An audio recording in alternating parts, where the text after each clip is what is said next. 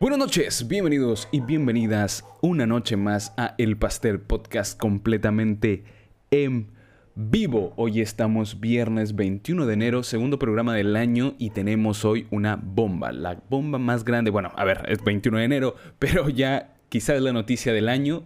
Eh, nos espera un gran año. Comenzamos bastante, bastante fuerte con la compra por parte de Microsoft de Blizzard. Blizzard no, solo Blizzard, Activision Blizzard. Eso y haremos otra, el repaso que he tenido, que ya lo mencionaba hace un momento, tengo que rascar las noticias de la semana, pero también hay cosas bastante interesantes, especialmente por lo que hace interesante eh, este año 2022, que es uno de los, de los mejores años que vamos a tener. Si es que se cumple todo o sea, si, si, sale todo lo que dice el calendario, va a ser uno de los mejores años del videojuego, que básicamente son eh, anuncios y nuevas versiones para, las, eh, para la nueva generación. Así que hablaremos de eso dentro de un rato.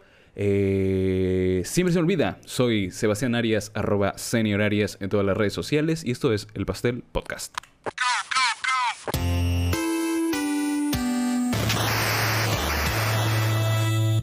Como siempre, arrancamos. Eh, ¿Qué he jugado esta semana? Eh, básicamente estoy estancado con, con este juego de Front Software, ¿cómo se llama? Eh, Bloodborne. Estoy estancado un poco con Bloodborne. No por, porque sea difícil o, o, que tenga que... Mm, yo qué sé. ¿Cómo se dice esto? Que esté. Mm, que no tenga ganas de jugarlo. Sino más bien porque me estoy entreteniendo con otros juegos eh, entre ellos, eh, un jueguito para celular llamado Worldbox, que es un juego de, tontísimo, ¿no? Es, un, tienes un mundo a tu disposición en la palma de tu mano, así. El mundo en la palma de mi mano, así tal cual. No, ¿cómo era la, frase del Doctor Octopus? Eh, el poder del sol en la palma de mi mano. Ya, tal cual, así. básicamente es de crear mundos y tiene una interacción. tiene la interacción es que vas creando personitas que vas poniendo alrededor del mundo que creas. Es como es en, 2D, todo en 2D y con eh, pixel, pixel art. Y ellos van creando sus propias civilizaciones y puedes lanzarles terremotos, huracanes, lluvias, puede hacer que crezcas, que, que, sean muy productivos. No sé, eso me ha parecido fascinante, me ha tenido muy, muy entretenido. Se llama Worldbox, el jueguito para celulares. Eso, eh, ¿y qué más me ha tenido entretenido? Algo que muy pronto se vienen cositas, gente. No tanto por el podcast, sino más bien eh, proyectos personales. Ahí está Dacer MX. ¿Qué onda, hermano? Bienvenido a hacer a la transmisión. Siempre me voy a acordar de Dacer MX, que fue el suscriptor número 100 de El Pastel Podcast del canal de YouTube. Eh, ¿Qué tal? ¿Qué tal? ¿Cómo estás, Dacer? Que estamos contando un poco la semana. ¿Qué has jugado tú esta semana, Dacer? Eh, ¿Y qué más? ah, ya. He estado también ocupadito con, con un proyecto personal que ya van a ver dentro de poco y que tiene mucho, pero mucho que ver con Cuphead. ¿Ok? Eso y que me lo quiero comprar también. Yo no me lo terminé de pasar en PC. Eh, me quedé hasta el, terminando el segundo mundo. Luego no pude avanzar, sinceramente. No, no, sé si por malo o por falta de insistencia, ¿ok? Pero es un juegazo. Cuphead. estoy pensando comprármelo para la Play 4 y eso, básicamente eso estoy trabajando en algo que ya verán y lo pienso anunciar aquí también en el podcast. Eh, ¿Qué más? Ah, cierto, noticia, bueno, de hacer, de que está aquí en el chat es de México, eh, pero la gente que me está escuchando en Perú, ha ocurrido un desastre medioambiental acá en Perú de, unos un derrame de petróleo en la costa peruana. Eh, es un hecho bastante lamentable y, no, lo comento, es un off topic, eh, básicamente porque aunque sea poco lo que podamos hacer nosotros como ciudadanos de a pie, eh, está bien que lo comentemos y que compartamos información acerca de esto. Porque hay formas, eh, la única forma de ayudar tiene que ser la gran empresa, la gran empresa que ha causado el desastre, que es Repsol, si no me equivoco, y el gobierno. Y está dura la situación, que no se olvide, que no, que no pasa desapercibido. Muy entre comillas ha tenido suerte, eh, muy entre comillas lo digo, que quizá no estoy escogiendo la palabra adecuada, eh, que este desastre haya ocurrido en la costa. Pero esto, estos de, esos desastres eh, medioambientales que involucran petróleo y grandes masas de agua echadas a perder, eh, en, la, en, la, Amazonía peruana viene sucediendo hace años y no se les presta la, atención adecuada. Así que ojo ahí a la gente peruana y si alguien conoce información o tiene... Básicamente lo único que podemos hacer es compartir información y, por eso lo menciono. Dice Dacer MX. Bien, anduve jugando ¿Qué dice? A Tracer Remake. Esta está bastante bueno. A Tracer, lo voy a googlear porque no lo conozco. ¿De qué va? Cuéntanos, no, mira, mira. Es, es un juego que no. que no había escuchado. Que no había escuchado. Oh, ya, ya, ya, ya, ya. Es un juego de la Super Nintendo. Wow, wow. Sí, sí, sí. Bien, bien, un clasicazo. Eh, no, lo, no, lo, conocía, la verdad. pero es un, es un juego que veo aquí japonés. De Yuzo Koshiro. Bien dado, bien dado, bien dado. Remakes, supongo que el emulador, el emulador le das, le das fuerte, sí. Es una gran opción gracias a, las computadoras, porque es la única forma de jugarlos. O de repente en celular. Que yo siempre menciono que me, he pasado varios juegos en emulador por celular. Eh, ¿Qué más tenemos para esta semana? Eso, básicamente. Eh, y ahora sí entramos al repaso de noticias eh, no, siento que eh, tengo que mencionar algo más que ha pasado en la semana. Ah, estoy subiendo contenido a redes sociales como Instagram, en Reels y TikToks también. Me encuentran como el Pastel Podcast en Instagram y en TikTok como arroba seniorarias. Todo junto. Tengo tres cuentas en TikTok y solamente una funciona, es la que está todo junto, Senior Arias. Porque hay una que tiene subguión y un punto. Esas me las creé hace tiempo y nunca las usé. Eh, así que esa no, por favor, es la que tiene más, eh, la que tiene más seguidores. Están teniendo buena acogida ahí los, el contenido y pues si me echan una mano, una, un me gusta, un comentario, siempre está genial y funciona porque ha venido, ha venido gente nueva, eh, suscriptores nuevos, gracias a eso. Eso, ahora sí, comentamos las noticias. Uy Dios, se me va el internet, Dios no. No me abandones, por favor. Ahora sí, comenzamos. Comenzamos. Comentamos las noticias de la semana. La primera noticia es que Ghostwire Tokyo sale el 25 de marzo según la Play Store. Este juego eh, es lo nuevo de Shinji Mikami y de Tango Gameworks. Que lo hemos visto, hemos visto algo de gameplay que es, entre comillas, eh, intenta imitar lo que está haciendo Resident Evil, que es terror en primera persona, pero como muy psicodélico todo. Es, esa es la sensación que me dan. No me ha gustado mucho, no nos han compartido tampoco mucho de lo que es eh, la experiencia de juego. Em, es una mezcla de Silent Hill también, porque estás de la nada en la calle y aparecen monstruos. Es como que te vas a otra dimensión. Ah, así que está, está interesante. Como les digo, es raro porque no nos han mostrado mucho más que eso. Y además viene de un retraso. Ayer se ha filtrado por lo que ha salido en la, Play Store de, PlayStation, eh, justamente, que posiblemente la tengamos para el 24 o 25 de marzo. Dice, Ojayari, ya descargué Stardew Valley, pero estoy, estoy intentando comprarme el Project Zomboid. Échale un vistazo. Project Zomboid. Oh, sí. Chayari, este... Perdón, de repente me estoy equivocando con tu nombre porque está muy lejos de la pantalla. Otairi. Otairi, ahí está. Lo siento si lo estoy pronunciando más mal. El Stardew Valley, juegazo. Acá somos eh, Team Stardew Valley y el juego que se viene también de ese desarrollador. Eh, bastante, bastante pronto, que también es como vas a llevar una fábrica de chocolate. Eh, también con el mismo estilo de Stardew Valley. Ojalá que se forren dinero porque son unos juegazos. Y el Project Zomboid. Ah, eso está en Steam. También he escuchado de ese juego. De hecho, creo que se volvió viral últimamente. Eh, porque va básicamente de una, mm, un apocalipsis zombie donde tienes que, que, A ver, lo típico de un apocalipsis zombie. Lo, curioso es que acá es muy realista. O sea, tienes una barra de vida, una barra de cansancio, de asco, de sueño. Eh, y si encuentras un auto lo puedes desarmar. Puedes poner... Eh, es muy realista en ese sentido. Que, que si se sienta como si fuera realmente un apocalipsis zombie. Así que sí, Project Zomboid está en Early Access en Steam, si no me equivoco. A ver, es un juego indie, no es un... Es muy ambicioso en sus mecánicas, pero gráficamente, a ver, si has jugado Stardew Valley, obviamente Project Zomboid te va a interesar porque no es se nota que vas a, otra experiencia de juego y no solamente los gráficos. Dice, la última vez que lo pronunciaste era lo más cercano. Sí, sí, sí, sí. Sí, es lo más cercano también. Sí, son, son, juegos muy parecidos, son juegos muy parecidos en, esto, en esta experiencia de juego, ¿no? Y el mismo tema de que son indies, a mí me encantan los indies. Es como los Sims, pero con Apocalipsis Zombie. Mira, lo has, lo has descrito perfectamente, mejor que yo. Es un, es un Sims, pero con Apocalipsis Zombie. También. Ah, y tiene esta particularidad que eh, si te creas un personaje y a la hora de que te infectas, y no es como que te pones una curita y a la mierda, o sea, y, te, y, fue, o sea, y, te salvaste de, la, de la mordedura de un zombie, ¿no? Sino que si te muerde un zombie, lamentablemente vas a seguir con tu, con tu personaje hasta que le dé una, la infección y muera.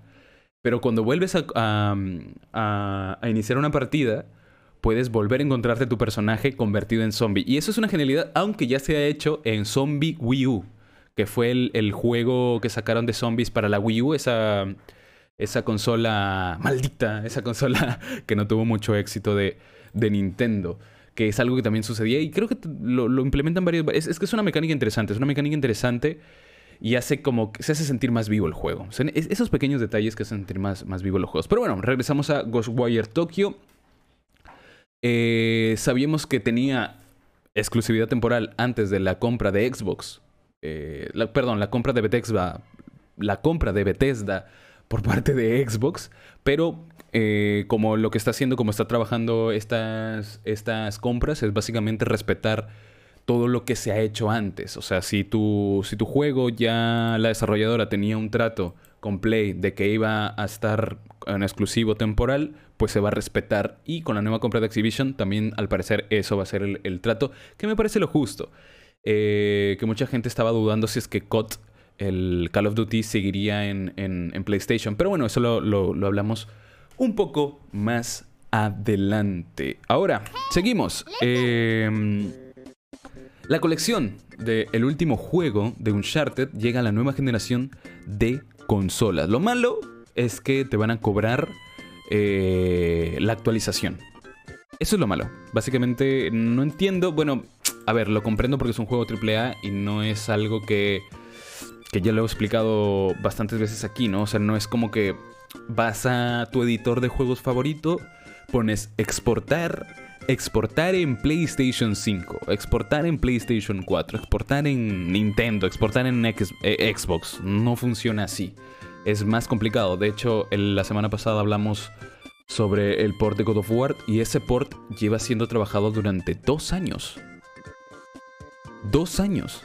O sea, un juego de 2018 para ser porteado a PC ha tenido un trabajo de dos años, dos años y medio más o menos. Así que no es algo fácil y yo entiendo que... Mm, chuma, se me abrió el Photoshop. Yo entiendo que, que, es un juego bastante grande y puedo comprender de alguna forma que te cobren eso.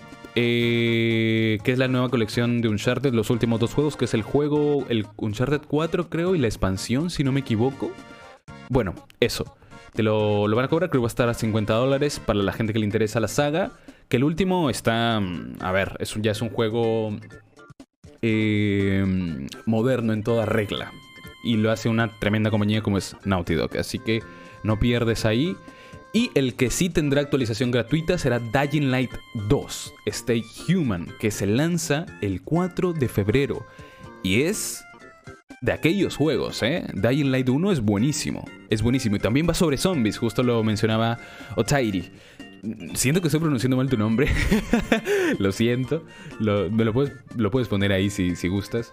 Eh, que, lo, que lo mencione bien. Eh, bueno, tendrá una actualización gratuita desde, desde, salida. O sea, si te compras la versión de Play 4 y más adelante te compras una Play 5, pues puedes descargar la versión de Play 5 con 4K, con 60 FPS y etcétera, etcétera, etcétera, etcétera. Así que eh, no hay que perderle de vista eh, a Dying Light 2. No sé si alguien lo ha probado. Yo probé el primero. Me gusta bastante cómo se siente vivo el mundo, no tanto porque haya... Eh, hayan eventos como en Zelda Breath of the Wild o lo siento si siempre se me, ocurre los Zelda Breath of the Wild pero tremendo juegazo otra cosa no pero un juegazo o sea no se le puede reclamar eso a Nintendo Pero básicamente es por el parkour. Es la mecánica de movimiento. Es como, para decirlo en otro juego que se sienta así, Hollow Knight. Por ejemplo, Hollow Knight se siente tan bien, no solo porque tenga una increíble cantidad de, de, la inmensidad del mapa, sino porque cómo puedes recorrer el mapa. Y sucede lo mismo en Dying Light. De 10. Así que dice, mi nombre se pronuncia Otairi. Perdón, es complicado. Otairi, ah, sí, lo estaba pronunciando bien. Gracias. Eh, muchas gracias por, por suscribirte, por dejar tu like y por estar aquí. No te preocupes. Eh, yo también, yo me llamo Senior Aries, al final todo el mundo me dice Sebastián, así que no te preocupes por eso. Luego, ¿qué más tenemos por aquí? Voy a tomar un poco de agüita.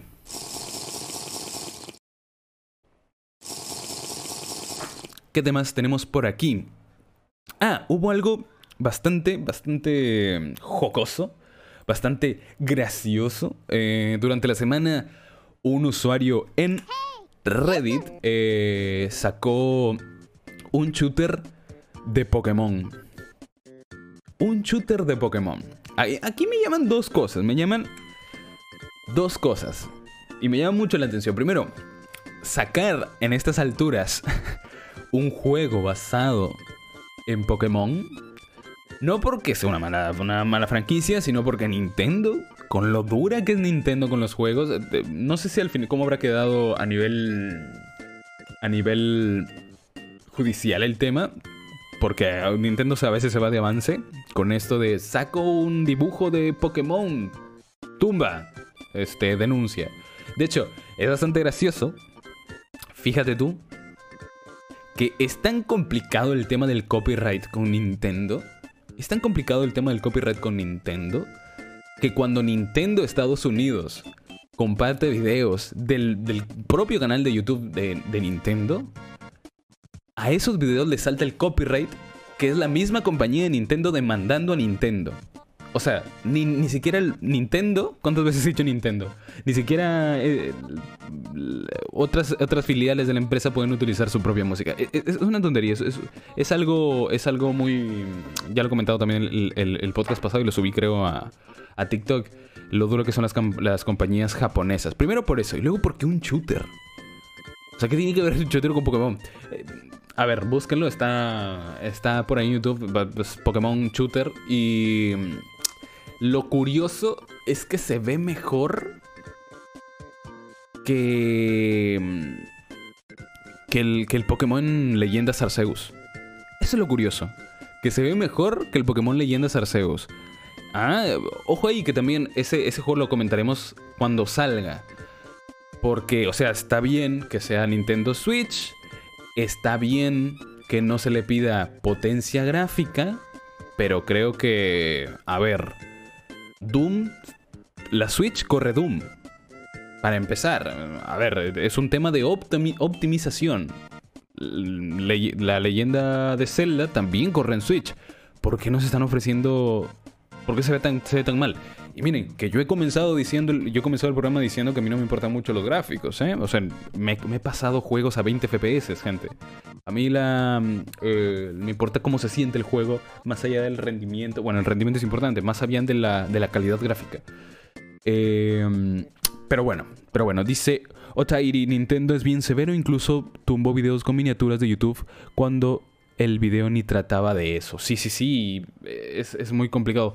Es como lo ve Japón. Por ejemplo, en Japón creo que hay un día específico, quizá aquí estoy pecando de, de información de, yo qué sé, de Twitter, de TikTok, ¿no? Pero creo que hay un día en Japón específico donde tú como creador de contenido puedes hablar o puedes hacer cosplays de ciertos... Eh, de ciertos IPs japonesas pero fuera de ese día no puedes hacer nada porque te cae el copyright o algo así. Dice Dacer MX, el Pokémon Arceus parece más a un Monster Hunter que cualquier entrega de Pokémon. Eso yo se lo aplaudo. Eh, sinceramente, ya le tocaba dar un salto bien al 3D. O sea, porque estaban jugando, que sí, jueguitos, pero mm, seguía siendo un RPG, seguía siendo batallas por turnos.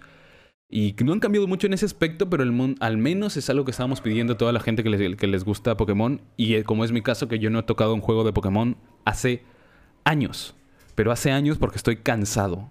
Pero cansado. Yo he sido un, un Pokémoníaco. O sea, tal cual. alguien que se sabía, me sé los 150 primeros Pokémon. O sea, me lo sé. Y los que siguen, también posiblemente.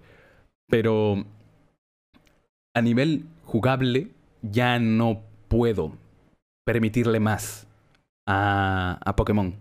O sea, ya, ya basta de, de, de, lucrar con la, con la nostalgia. Y a veces siento la necesidad de jugar Pokémon.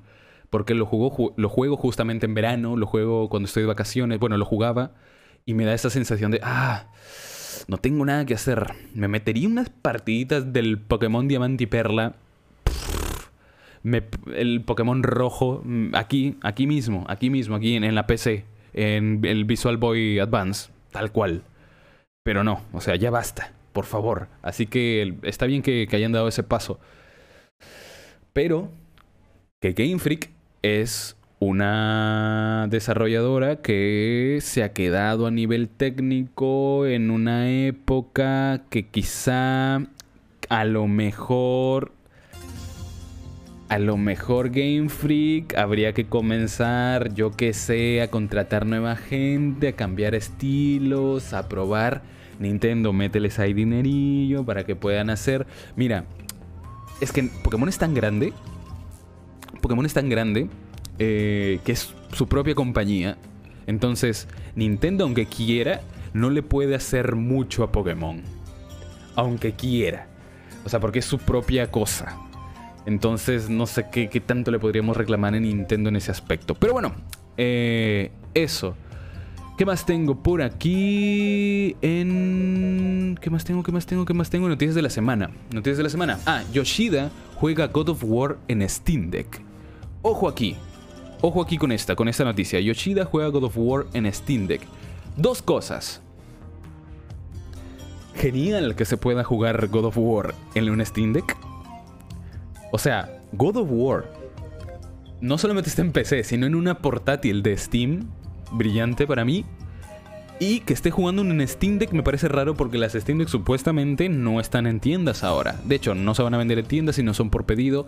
Y no existe, aparte de. Mm, de la gentita de Valve, ¿no? Aparte de ese ecosistema.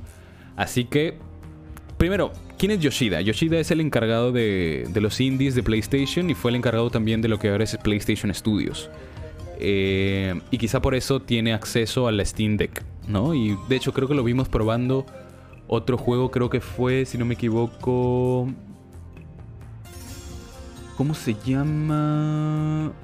el Horizon, Horizon Forbidden West, no, el Forbidden West no, el Horizon, Horizon Zero Dawn. Lo vimos probando ese juego. Así que la noticia era básicamente porque le digo que el 80% de los juegos de Steam ya se puede jugar a la perfección en un Steam Deck. Voy a tomar un traguito de agua.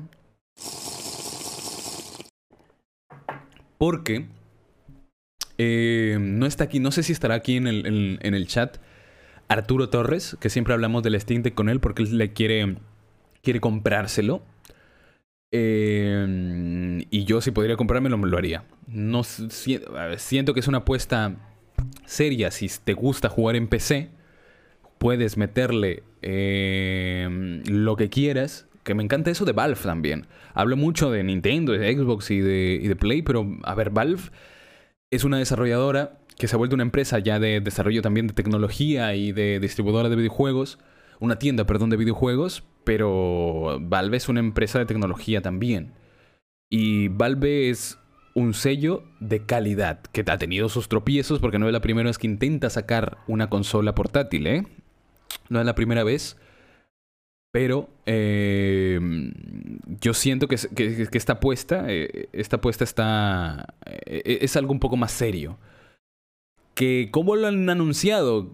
La cultura de Valve es, mira, tú si quieres trabajar, si tú eres un trabajador de Valve, eres un desarrollador y quieres trabajar en, Counter-Strike, pues trabajas en Counter. Y si el siguiente día quieres trabajar en, en Half-Life Alice, también puedes irte a trabajar al siguiente día en Half-Life. Son muy libres. De hecho, no hicieron ni siquiera una gran conferencia, no hicieron una rueda de prensa, no hicieron un evento en vivo. Fue un tweet.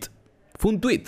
¿Cómo anunciaron la, la Steam Deck, su consola portátil? Un tweet. Un tweet. Eh, eh, es una cosa, una cosa de locos, ¿no? Nintendo se hubiera hecho un Nintendo Direct, Play un State of Play, Xbox un documental, una película. Pero no, Valve un tweet y a la mierda. Dice Dazer MX. Stentic su mayor problema será la duración de la batería. Ya me imagino jugar el God of War en dos y media. En segunda y media fácil ya se voló la batería. Ah, en dos horas y media fácil ya se voló la batería. Sí. Sí, es algo, es algo que nos preocupa a todos, pero no es un cacharro pequeño, es, pesadito. Oye, yo creo que es más una opción porque si no, si no quieres usar tu computadora para jugar, pero quieres jugar de todas maneras, te compras eso y lo conectas eh, por HDMI y lo proyectas en una pantalla, ¿no? O sea, creo que va por ahí. Em, yo estoy esperando como Arturo Torres las, las, las reviews, pero igual, eh, esto está trazado para febrero o marzo para que comiencen a entregarlo. O sea, o sea esto, tiene para tiempo. Ya veremos cómo se va. Y está cara. Esta cara no es, no es, no es, no, es algo barato. ¿Qué tenemos más por aquí? Eh, ah, ya. Última noticia y repaso de la semana y arrancamos con el tema principal. The Cuphead Show se estrena el 18 de febrero y ya presentaron tráiler. Ya presentaron tráiler. No sé si alguien acá, se ha jugado Cuphead o se lo ha pasado. Yo no me lo pasé. Creo que ya lo mencioné hace rato. No lo terminé, lo quiero volver a comprar para pasármelo en PlayStation 4. Eh, también estoy bastante emocionado por, el, por la serie, porque por el estilo de animación, porque tienen a, gente bastante comprometida, porque está Netflix y es un, es un producto con mucho, mucho corazón. Cuphead.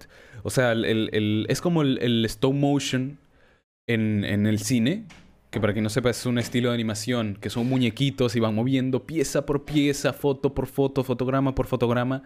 Ya, lo mismo, fue algo casi artesanal con el tema de Cuphead, que es cada fotograma de ese juego está dibujado a mano, está pintado a mano y digitalizado para hacerlo... Eh, y digitalizado para, para, que se vea en, en, en, en, las computadoras y poder hacer los scripts del juego es, una cosa muy artesanal, muy maravillosa y que duró muchísimos años y por eso está durando tanto el desarrollo de la segunda parte del juego porque está en desarrollo, lo sabemos. Y si pueden comprarlo, lo encuentran por ahí, el arte de Cuphead, el, libro, que es el, donde está contenida los primeros bocetos, los primeros eh, dibujos del arte de, este, de este juego, se los recomiendo que lo vean porque es una belleza, una belleza. Eh, eso tengo por aquí. Y una vez más, arrancamos con el tema principal. Con el tema principal, déjenme anotar por aquí unas cosas y tomar agüita porque siempre hablo mucho, muy rápido y me canso. No sé ustedes, pero yo me canso. Mm. Ah. ASMR, ¿puedo hacer SMR? ¿Les gusta el SMR? Bueno, tema de la semana. Microsoft compra Activision Blizzard.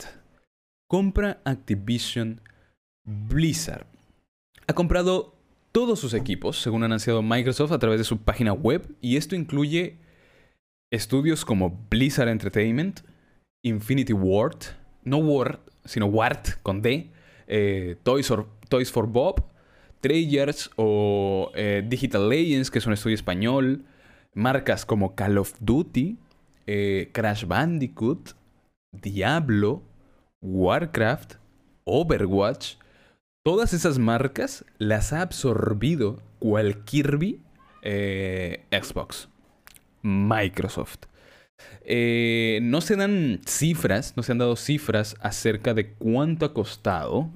pero vamos a poner esta música así para poner el ambiente. No, SMR dice Otairi, no le gusta el SMR, lo siento. a mí me encanta. Pero bueno, pongo la música.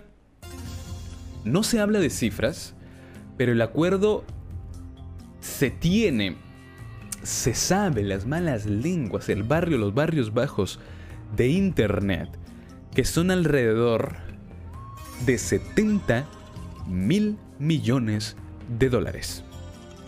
Que es la fuente de, Terminal que ya anticipaba. De hecho, se filtró minutitos antes. Minutos antes que, se, que, confirmara la compra por parte de, Xbox.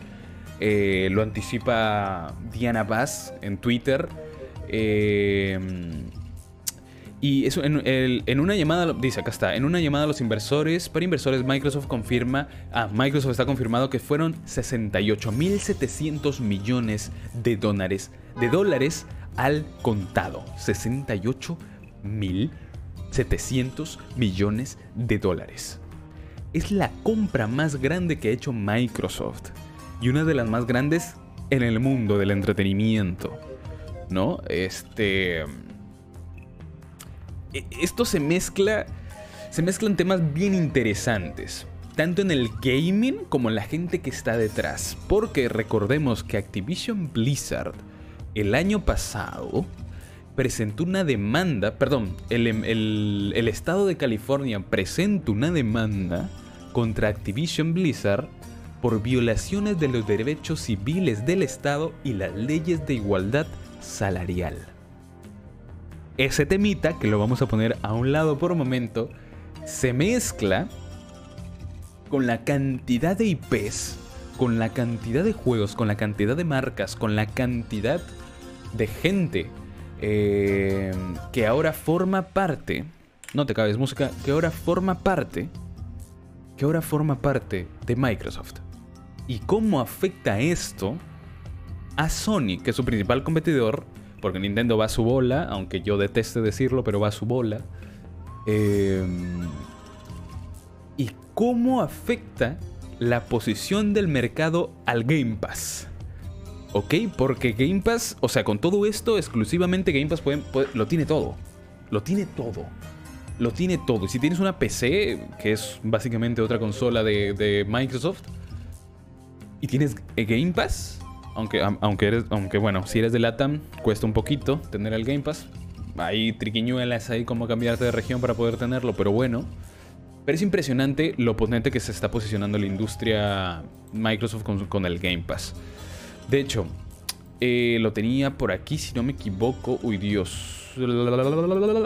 Pero bueno, mencionar eh, que es bastante irónico también, como Crash Bandicoot, que era mm, mascota y marca insignia de Sony, ahora es exclusivo y propiedad de Microsoft, de la empresa competidora. Pero bueno, aquí hay bastantes, bastantes... StarCraft, Candy Crush, que, que King es quien creó Candy Crush y fue comprada por Activision Blizzard hace ya algunos años. Lo que más he comentado es el tema de Call of Duty. Eh, que aquí podemos hablar de otras compras insignias de la industria, como fue, por ejemplo, la compra de Mojang. Perdón, cuando Microsoft compró Mojang. Y se hablaba de si es que, si es que las demás compañías iban a tener acceso a Minecraft. Yo creo que en ese caso específico, este. En ese caso específico, Minecraft era su propio universo, era su propio coso, eso era su propia... Era tan, era tan... Bueno, en ese tiempo no era tan grande, entre comillas como lo es ahora, pero ya era en esencia lo que lo haría popular y fuerte hasta ahora. O sea, una base increíblemente grande y fiel de seguidores, un mundo lleno de posibilidades y sobre todo la comunidad, eh, que ya se había extendido por todas las plataformas. Entonces, COD es algo similar. El Call of Duty también lleva generaciones y generaciones y generaciones estando en casi todas las consolas y, disfrutando por diferentes públicos. Por diferentes, diferentes, diferentes públicos. Lo lógico es que, que a mí me parece lo más sano, que es mi opinión, es que COD siga en cada dispositivo, en cada plataforma, que siga donde está. Que siga ahí. ¿Por qué? Porque te conviene más tener al sector de jugadores eh, más fiel y fiero y fuerte como Scott, que es una de las grandes, de las comunidades más grandes, tenerlos de tu lado. Porque imagínate que tú ahora que compraste todos estos y eres un gigante y puede que te el, gobierno de Estados Unidos te diga, hey, no compres porque recuerdas que compraste el año pasado tal compañía, Cenimax creo que fue, em, y casi evitamos que lo compres porque puede ser esto un monopolio. no puedes simplemente comprarte ese discurso de voy a comprarlo todo y voy a ser yo el, el, el, gran, el Tencent de Estados Unidos. Porque ya hemos hablado también de Epic, como la Epic es más o menos ese discurso, ¿no? Bajándole, que bueno, e, es legal, ¿no? Bajándole el, el precio de, entrada a los desarrolladores para que puedan ganar más dinero. Entonces, algunas, algunos juegos indies han intentado pasarse a Epic simplemente por ganar un poco más dinero, cerrándole la puerta a otros estudios, compitiendo con Steam de manera leal simplemente por ganar y ganar y ganar eh, cuota de mercado. Pero lo que dice Phil Spencer, que es la cabecilla ahorita de. El cabecilla, perdón, de Microsoft, es básicamente que queremos que los juegos se disfruten porque se tienen que disfrutar en la plataforma que tú prefieras. Entonces, están siendo coherentes, al menos en esto. Eh, y me parece genial, al igual como ya lo mencionamos antes, eh, lo que va a suceder, que es lo más inteligente, es que se respeten los acuerdos que se tenían. Eh, tanto, no, se me viene a la cabeza ahora un juego que, mm, que tenga, que tenga, que vaya a salir como exclusiva en PlayStation. No recuerdo. No recuerdo ahora, no, no recuerdo ahora. Pero bueno, em, eso. Ahora, ¿cuál es la, la, otra cara de esta moneda? ¿Cuál es la otra cara de esta moneda? Déjenme mientras lo busco por aquí. Eh, acá está, justo mantener Call of Duty eh, en PlayStation tras la compra de Activision Blizzard. Aunque bueno, esto ya lo comenté un poco más. Eh, dice Harry Calls with the Sony. Ah, mira, Phil Spencer lo ha puesto en un tweet diciendo que se ha comunicado con la gente detrás de PlayStation también, que ha tenido llamadas productivas con los jefes de Sony, eh, Interactive Entertainment, y que confirma su intención de respetar todos los acuerdos existentes tras la adquisición de Activision Blizzard y nuestro deseo de mantener Call of Duty en PlayStation. Miren, porque es obviamente de los nombres más fuertes en esto. Ahora, esto es algo temporal, porque justo ya para dar paso a, otro temilla, eh, a ver dónde lo tengo por aquí, que es cómo afecta esto a Sony. Porque sí, o sea, ¿qué creen ustedes? ¿Sony se ha enterado por, por Twitter así como que, ¿qué? ¿Qué? O sea, ¿se enteró con el tweet de Microsoft que iban a comprar Activision Blizzard o esto ya lo sabían? Porque se viene rumoreando todo el... Dios. ¿Cómo que no tiene... No me asustes. Oh, salí aquí. Conexión cortada. Uf, me asusté. Que. Perdón. Eh, que se viene rumoreando que el Game Pass de Play, que, que el nuevo State of Play, que el, VR que el VR2 de Play. Este, viene dando noticias de a pocos, de a pocos, pero nada fuerte más que la exclusividad de siempre que tiene con el PlayStation Plus, entre comillas, que sinceramente es un mal negocio. Así que es un mal negocio y aparte con esta compra, Sony ha bajado 20 mil millones de dólares en bolsa con el acuerdo de Microsoft y Activision. O sea, es que no me puedo, o sea, no, no, se me hace en la cabeza que, que, una compra que, que, le está haciendo el competidor afecte tan fuerte a Sony. Y es que tienen que meterle. O sea, ellos saben que le tengo un cariño muy especial a Sony. Eh, pero está haciendo mal las cosas. O sea, esto de la exclusividad ya sabe que la está perdiendo. Ya sabemos que es una marca japonesa y que bueno. Pero The Last of Us, Bloodborne, ya, está, ya llegó God of War. Eh, Crash Bandicoot ya está en Xbox tiene que abrirse Sony al, hacia donde va el mundo de los videojuegos, porque hacia allá va. Sony no es tan grande como Microsoft, como para mantenerle de esta forma el, el tú a tú a, a, esta, a esta compañía. ¿Qué va a pasar? ¿Qué va a pasar? No lo sé. No lo sé. Voy a tomar agüita. Mm. No lo sé. Bueno, creo que por aquí tenían las... ¿Cuánto valen grandes compañías de videojuegos? ¿Cuál podría ser la siguiente compra? ¿Nos quedan qué compañías nos quedan libres? EA, EA, perdón, EA, EA, Ubisoft, Take-Two, Take-Two Interactive, Bandai Namco, From Software, que a ver, no es una enorme compañía, una enorme desarrolladora, pero yo no entiendo por qué Play no ha comprado From Software. Que yo creo que es más movida de From, porque también son japoneses, pero quieren mantenerse muy al margen de servirle a un solo amo, por así decirlo. Otairi dice, innovarse o morir es lo más fácil para las compañías es lo más fácil para las compañías japonesas. Sí, es verdad. No se niegan a ser compradas. Se niegan por completo a ser compradas. Eh, bueno, a ver, no quiero hablar de Nintendo porque si no me voy de boca. Pero bueno, From Software, yo creo que también son otra compañía japonesa. Uno de los genios del videojuego está ahí, como es el creador de los Dark Souls, una de las personas más importantes de la industria actualmente, uno de los creadores más importantes. Y yo creo que es eso, que no quieren rendirle pleitesía a un solo amo, entre comillas, hablando en, haciéndole haciendo alegoría a, Dark Souls, lo siento que escuché algo acá de mi casa. Eh, lo siento, pues están distrayendo acá. Me cortó el hilo de lo que estaba diciendo, maldita sea. Bueno. Eh... Ah, ya, que no se me hacía lógico que, que PlayStation no compre a, Front Software. ¿Por qué no?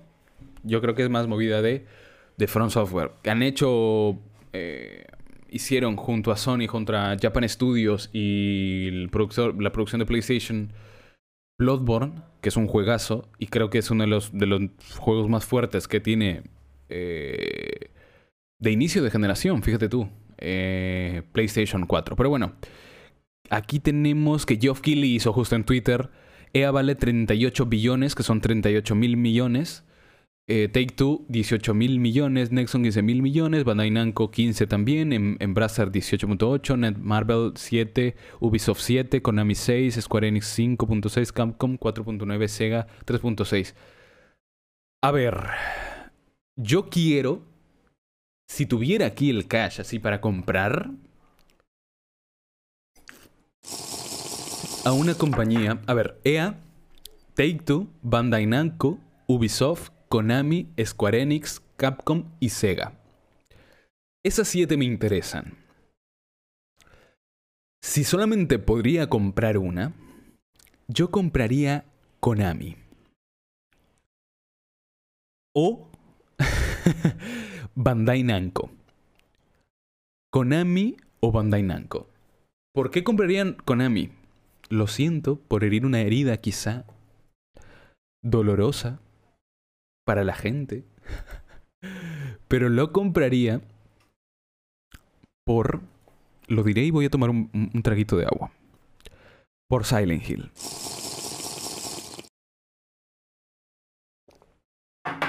Ah, lo compraría por Silent Hill.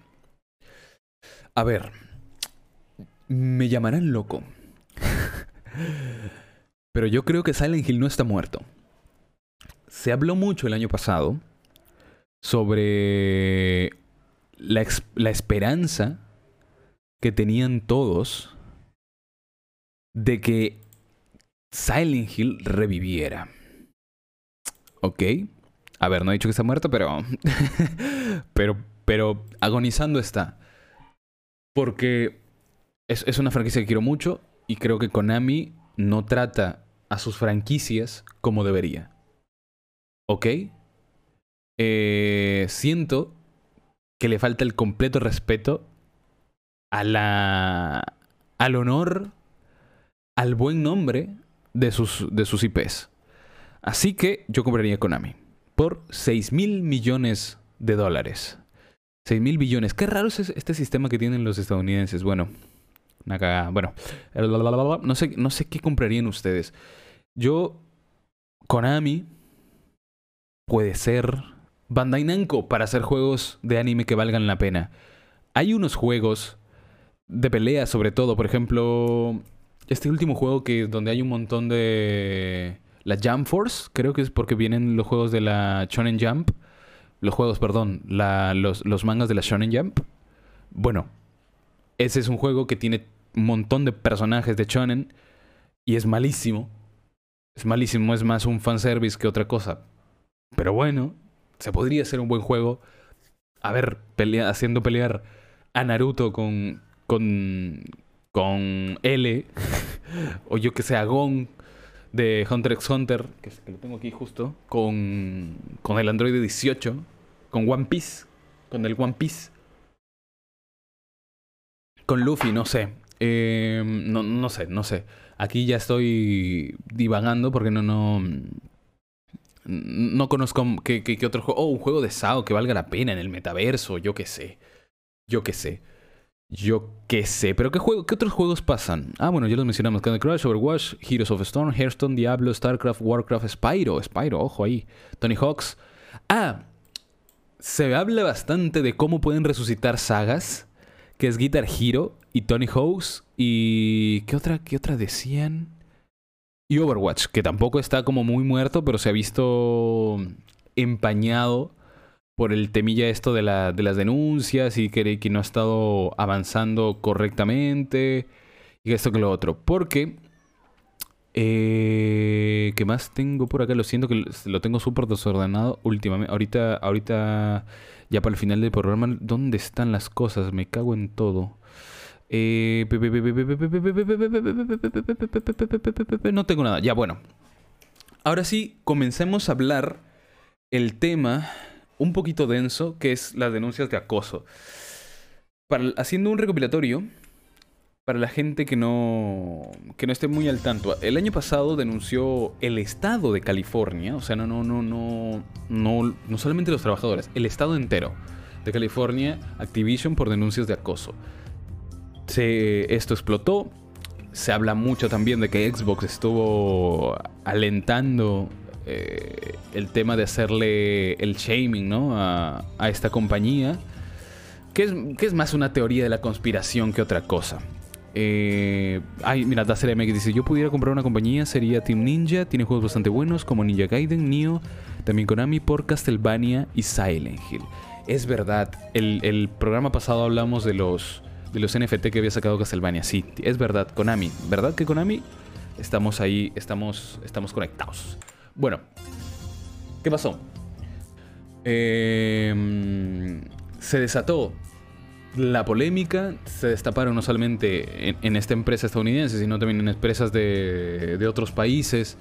Todo el temita este de del acoso, tanto para hombres y para mujeres, es un tema bastante complejo. Eh, y Bobby Kotick, que es el director de esta empresa, en lugar de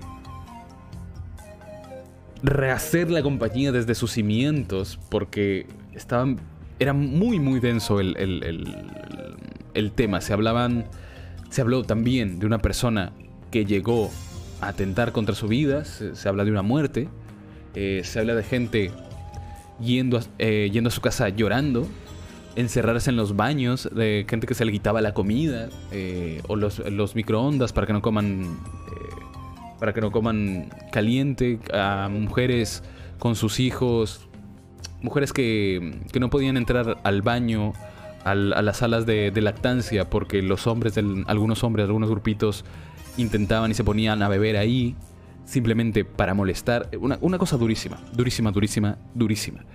Eh, y lo que se lo que se rumoreó, lo que estaba diciendo de Microsoft era que supuestamente estaban hablando mal de la compañía para, para bajarle el precio. Pero es una, es una teoría de la conspiración, no hay que hacerle mucho caso porque no podías decir otra cosa. ¿Qué querían que haga? Que se ponga de, la, de, parte de la empresa de, de, Activision. Obviamente no lo iba a hacer.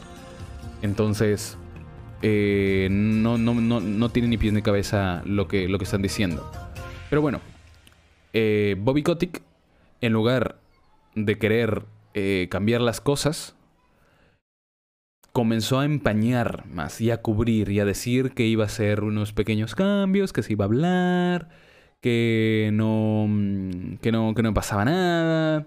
Se hizo, se quiso hacer de la vista gorda. Esto es, no había un cambio serio. Y esto lo expliqué en TikTok. De hecho, la gente que me sigue eh, ahí lo habrá visto. Eh, ¿Por qué afectaría el tema del acoso a al desarrollo del videojuego? ¿Por qué, por qué tendríamos que preocuparnos tanto? Eh, preocuparnos tanto, ese temazo de fondo dice Dacer MX de Naruto. Eh, ¿Por qué tendríamos que preocuparnos tanto en la gente que trabaja?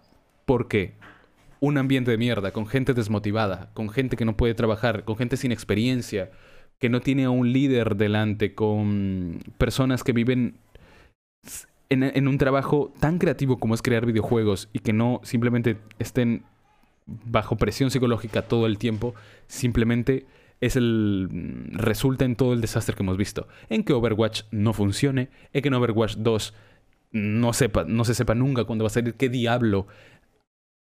Ideas tan sin inspiración como un diablo para celulares, eh, sin prestarle atención a su público. Em, y, tantas, tantas cosas que han salido mal en la empresa simplemente porque los directivos no le prestan atención o son unas personas de mierda con un comportamiento detestable, básicamente este, afecta, eso afecta al desarrollo de los videojuegos. Eso claramente lo afecta y no, no, puede no podemos hacernos de la vista gorda. De hecho, doy gracias que esto haya reventado y que la comunidad esté mirando y que esté observando de manera tan crítica esta situación.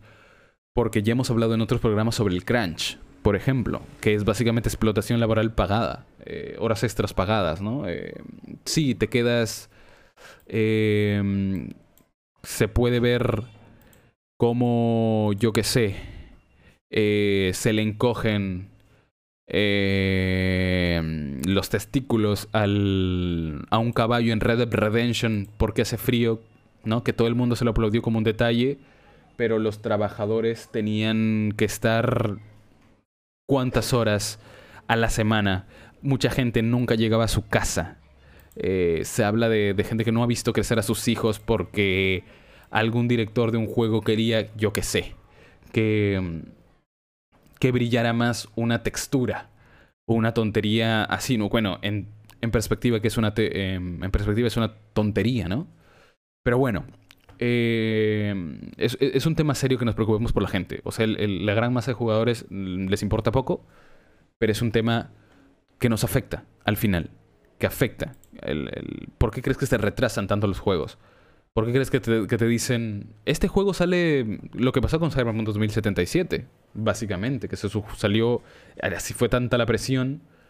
Eh, o en The Last of Us 2, que se habló que hubo un un, derrumbamiento de un techo mientras en, a, a, medianoche, cuando se suponía que no iba a haber nadie en, la, en, la, en las oficinas de Naughty Dog, pero había gente ahí porque querían terminar el juego antes.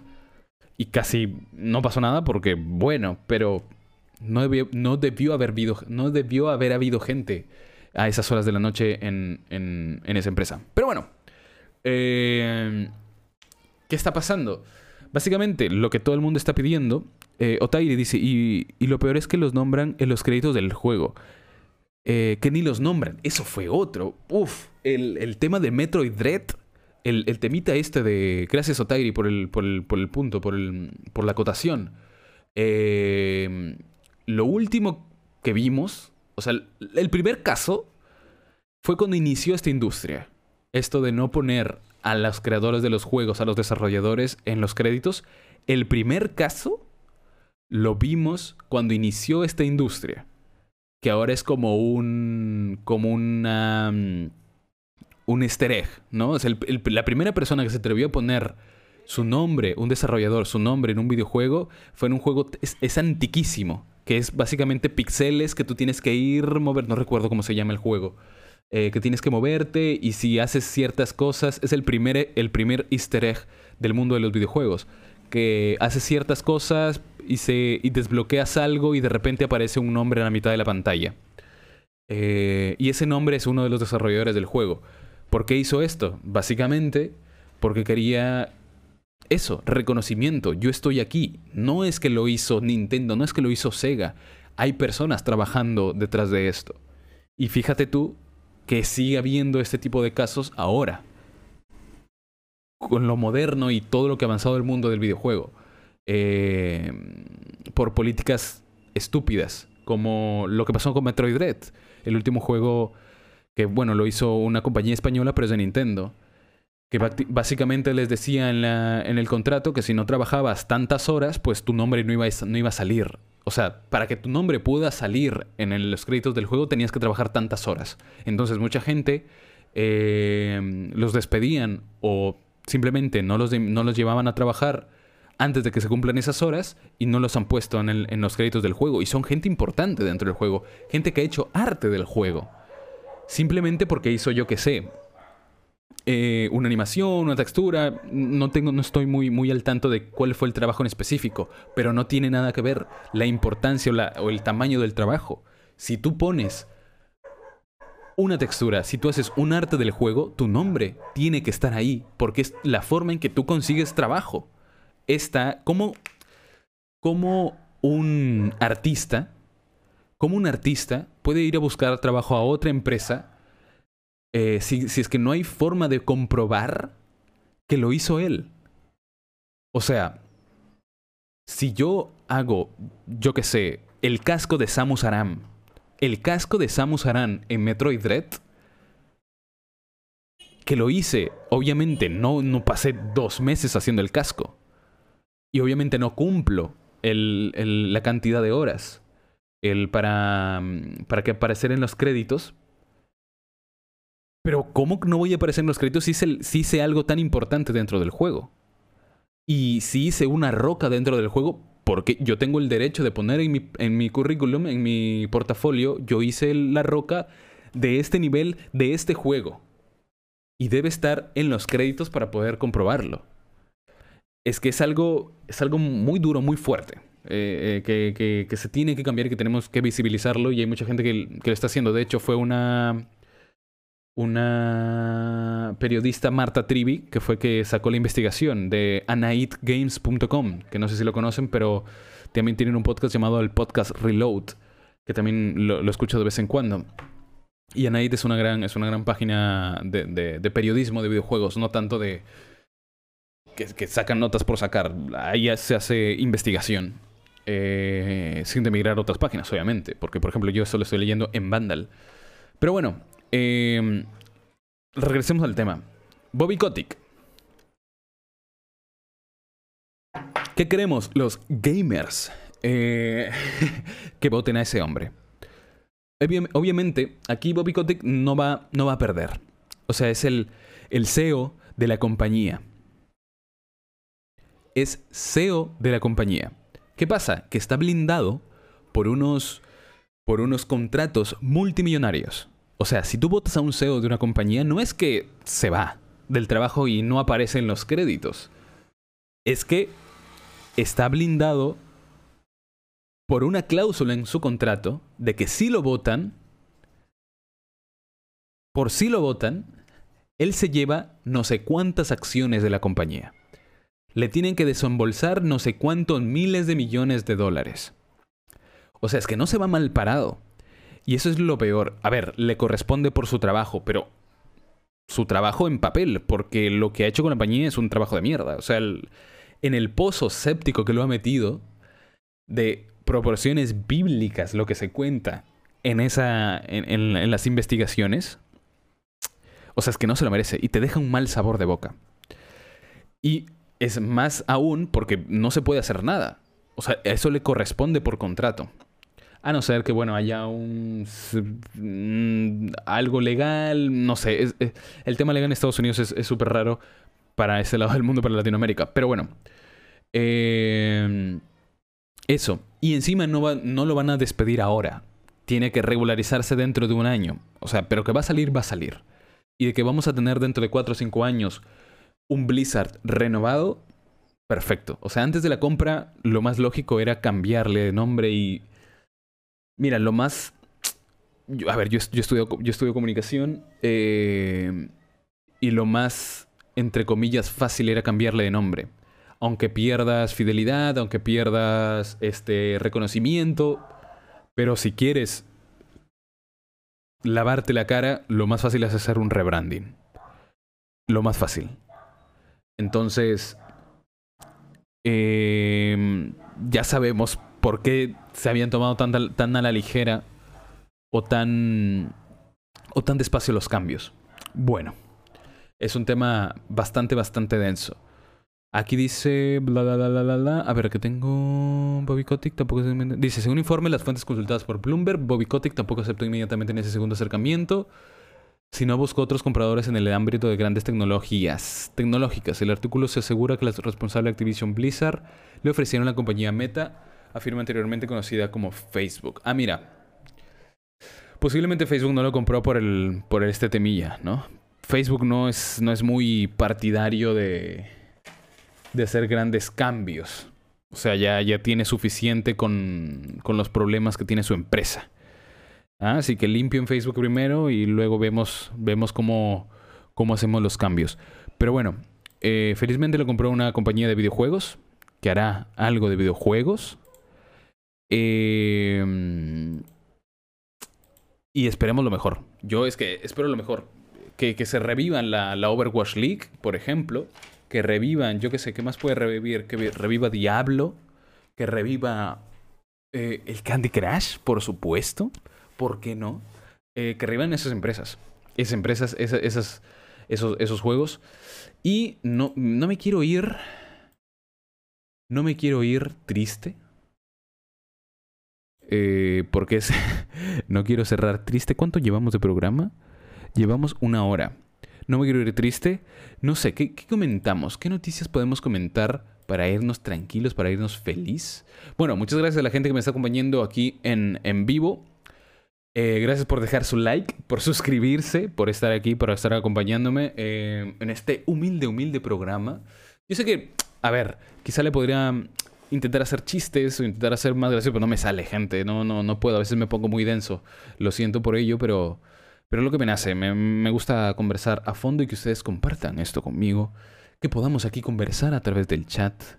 Eh, ah, mira, las mejores ofertas del videojuego de la semana. PC, PS5, PS4. Y eso, gracias por, por acompañarme, arroba seniorarias, arroba el pastel podcast. Y nos vamos con algunas ofertas ofertas. Dice, comprar Marvel Spider-Man edición juego del año en PlayStation 4 por 20 dólares. Mira tú, 20 dólares. Yo lo tengo. Mm, me lo compraría, pero ya lo tengo. Comprar Assassin's Creed.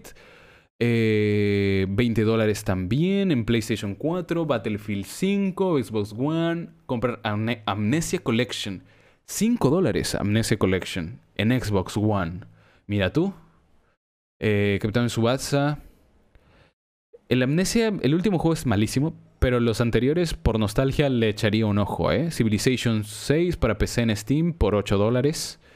No está mal. Elden Ring para PC en Steam 41 dólares. Oye, Elden Ring se estrena dentro de dos semanas. Se estrena dentro de dos semanas. Así que eso, nos vamos con eso. Me, me he quedado me he quedado pensando en lo, de, lo de Activision Blizzard. Ojalá que, mejore esa gente, que se pudran en la cárcel. Los que se tengan que pudrir en la cárcel. Eh, o que les ayuden psicológicamente. Porque eso no es normal. Eh, la cultura de, que tienen allá de las fraternidades y todo eso es algo, es algo durísimo. Es algo durísimo, durísimo, durísimo, durísimo. Ahora sí, nos vamos. No sin antes agradecerles a la gente. No se olviden de seguirnos en las redes sociales y como siempre todos los viernes o sábados, porque de repente depende de mi, de mi, de mi agenda. Ahí está Cooper. Hola Cooper, saluda. Eh, estamos en vivo aquí en el YouTube de El Pastel Podcast. Muchas gracias a Dazer MX o Otairi eh, también por seguirnos, nueva suscriptora de la semana, nuevo suscriptor o suscriptora de la semana. Eh, y eso, nos vemos la próxima. Bye.